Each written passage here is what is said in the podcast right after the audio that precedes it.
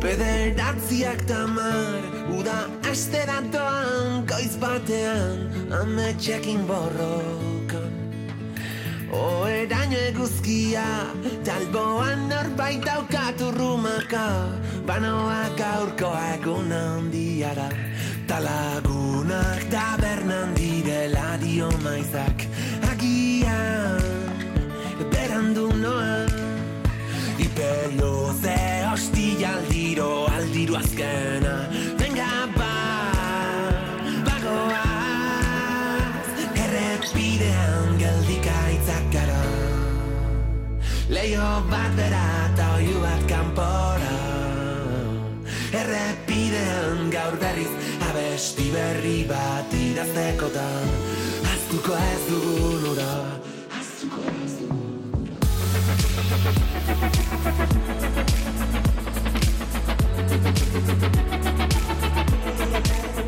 12 y 26 minutos. Eh, decía Seta que repidean Geldika Echak Gara. Somos imparables en la carretera, pero me temo que en Bilbao, por lo menos a través de la zona de bajas emisiones que propuso el Ayuntamiento de Bilbao, pues nos encontraremos con el paso cortado algunos vehículos con esas zonas que estamos mencionando. Unas zonas que desde luego levantaron polvareda, que han generado numerosas críticas y han desembocado también en que Ecologistak Marchan ha presentado alegaciones a la ordenanza de zonas de bajas emisiones del Ayuntamiento de Bilbao para aportar algo de luz dentro de la incertidumbre que envuelve a esta zona de bajas emisiones. Nos acompaña ya en esta mañana aquí en Radio Popular Herri y Ratia Enrique Antolín, que es profesor de la UPV, Euskal Herriko Unibertsitatea y miembro de la Comisión de Transporte de Ecologistas Marchan.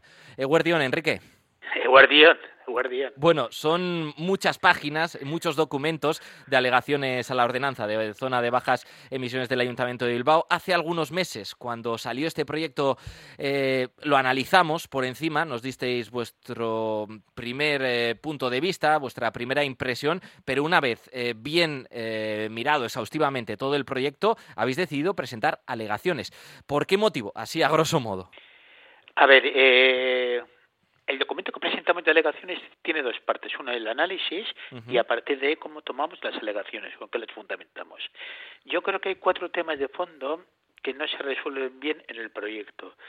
El primer, el primer problema que nos encontramos que es que justo la zona de bajas emisiones coinciden con la mayor renta que tiene la ciudad. Uh -huh, sí. Fíjate, solo el barrio de Abando tiene 85.945.000 eh, euros de renta anual y la mitad de luego llega a 47, que son eh, 27 de los 37 barrios. Uh -huh.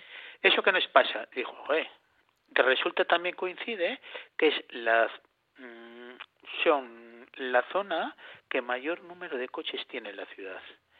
El distrito de Abando tiene un índice de motorización del 0,6, es decir, 30.000 coches, y está muy por encima del resto de la ciudad. Y decimos, joder, zona de bajas emisiones, en una yeah. zona que es que tiene una renta alta, en una zona que encima tiene un parque móvil importante que no se va a ver afectado por el proyecto y encima que eso lo reconoció el propio ayuntamiento que se iba a incrementar la renta de las casas. ¿Por qué? Porque tú estás ofertando una zona que no tiene emisiones, claro. eh, que tiene una calidad de vida mejor. Menos ruido también. Exactamente, el ayuntamiento llegó a reconocer el, el documento un 20% de, incre de incremento complementario. Uh -huh. Luego hay un segundo problema que se nos genera y es bastante importante, es el efecto rebote. Es decir, aproximadamente el 50% de los coches hoy actuales que hay en Bilbao no podrían acceder a la zona, porque son lo que se llaman de tipo A y de tipo B. Uh -huh. Son aproximadamente unos 50.000 coches que pasan todos los días por ahí, 53.000 exactamente. La pregunta es, ¿qué pasa con esos coches que no entran a la zona de bajas emisiones? Tenemos miedo de que se genere lo que llamamos el efecto rebote, es decir, todo aquello que no entra en el área central termine en los barrios periféricos o en las zonas periféricas. Claro. El qué? tráfico Porque, se desviaría, ¿no? Exactamente. Uh -huh. Entonces, zonas que en estos momentos no tienen problemas de emisiones, o no tienen problemas de ruidos, o no tienen problemas de circulación, de repente se encontrarían desbordados por la zona. El ayuntamiento nos plantea dos, dos, dos posibles salidas. Una es la de los parques disuasorios, pero decimos, quien coge un coche para un trayecto de menos de 45 minutos, que es la mayoría de los trayectos, porque están en el área metropolitana, no va a coger el coche, se va a bajar del coche para meterse en el metro y acceder a la ciudad.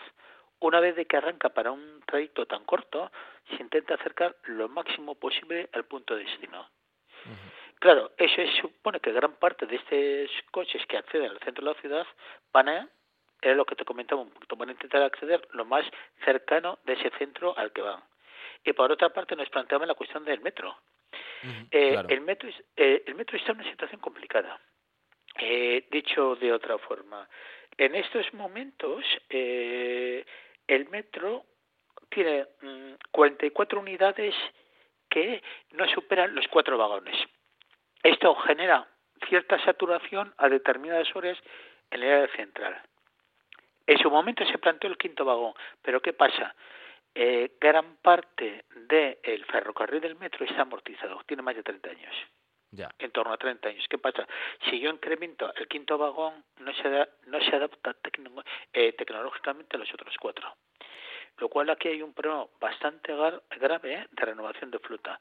Aparte de incremento de estaciones. No todas las estaciones están capacitadas para llevar cinco vagones. Claro. Entonces decíamos, me llega un efecto rebote. Tenemos problemas para el tipo de trayecto de los parques disuasorios y me estás planteando un metro que tiene saturación a determinadas horas, eh, pensábamos que no era un, una propuesta realista. Claro, esta zona de bajas emisiones, como bien apuntabas Enrique, también eh, hará, dará un impulso ¿no? al transporte público porque muchos se verán, se verán incapacitados para entrar a Bilbao con su vehículo y entonces optarán por el metro. Pero claro, eh, ahí nos encontramos, como decías, con la saturación que ya sufre de por sí el metro de Bilbao en algunas horas puntas y si esto aumenta todavía con más tránsito de gente, podríamos llegar a ver eh, pues como imágenes como nos encontramos en Tokio ¿no? o en otras ciudades. tanto, tanto, bueno, pero, digamos que no puede, no puede acoger eh, a tanta ciudadanía o a tanto público el, metro de Bilbao si no se puede ampliar tampoco, porque se encuentra con ese techo, ¿no? Que, citáis de los vagones y de las estaciones. Claro, ¿y sabes qué pasó? Que con la incorporación de la línea 3, claro, estamos jugando con el mismo número de vagones, el mismo número de espacio para entrar y salir y se va incrementando. Ahí hay un problema, y lo reconocen, ¿eh? Yo creo que hay una entrevista hace una semana en el correo con el director de Metro Bilbao que abordaba el tema directamente, el problema de la saturación y la dificultad que tienen, tanto espacial como tecnológica, para abordar el escenario que se nos avecina. Pero bueno, y luego yo había un cuarto, un tercer problema, o cuarto problema que planteábamos, es que al final han hecho las zonas de bajas emisiones y han hecho unas moratorias en las cuales se incluyen casi como unas 20 excepciones, que las prolongan la mayoría de ellas, sobre todo las que van vinculadas a la etiqueta B de coches, hasta el 31 de diciembre del 2029.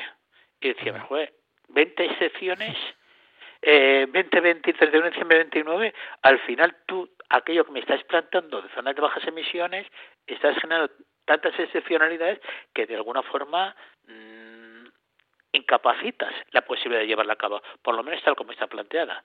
Lo cual esto también nos genera otra serie de contradicciones, porque decimos, nosotros personalmente, ¿eh? como ecologistas marcha, pensamos que las zonas de bajas emisiones eh, no es una mala idea. Se está haciendo en Europa y mm, está teniendo resultados relativamente buenos, pero entendemos que hay que hacerlo de otra forma. Lo que no puede es, y es lo que decíamos en su momento, y lo que está progresivamente haciéndose en Europa y era por lo que presentábamos las alegaciones.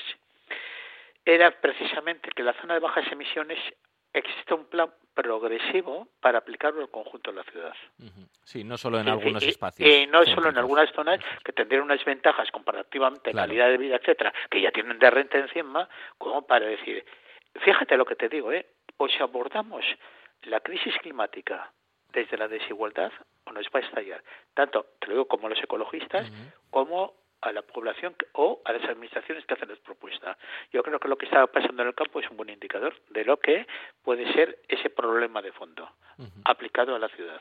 Claro. Esa es la mayor crítica, ¿no? Por parte de la ciudadanía, lo que venimos eh, comentando, ¿no? Esa desigualdad y ese efecto barrera que generaría las zonas de bajas emisiones. Efecto barrera, la diversidad de calidades de aire, etc. Claro, claro, porque eh, estamos insistiendo, ¿no? Eh, gran parte de la ciudadanía ha puesto el grito en el cielo a raíz de que, bueno, esta zona eh, haría que las zonas de Abando e Indauchu, que son las principalmente afectadas, se convirtieran en un espacio exclusivo para personas con mayor renta.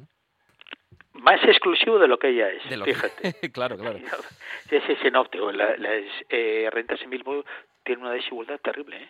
pero terrible. Fíjate, en Iturrigorri, en Iturrigorri, en Peñascada, que son datos de la propia Diputación. La renta media es 24.000, en Abando 85.000 y en Endocho 76.000. La renta en Bilbao es, media es 47.000. Sí, desde luego evidencian ¿eh? la situación. La eh, no, no, pues, y, son datos oficiales. Enrique, ya por último, eh, una vez presentadas estas alegaciones, ¿habéis recibido alguna respuesta? Eh, ¿Cómo es el procedimiento? No, el procedimiento es, a ver, acabó el viernes pasado, yo me imagino que tendrán que ahora analizar las propuestas que, o las alegaciones que se han presentado y a partir de ahí nos darán la respuesta. Pero bueno, es un proceso lento, ¿eh? También te lo digo por experiencia en otras alegaciones presentadas. Pues seguiremos de, muy de cerca esa situación y ese desarrollo de los acontecimientos en torno a la zona de bajas emisiones que afecta a toda la ciudadanía de Bilbao. Enrique Antolín, profesor de la UPV, Euskal Herriko Universitatea y miembro de la Comisión de Transporte de Ecologista Marcha. Muchísimas gracias por acompañarnos. vale, igualmente. Gracias.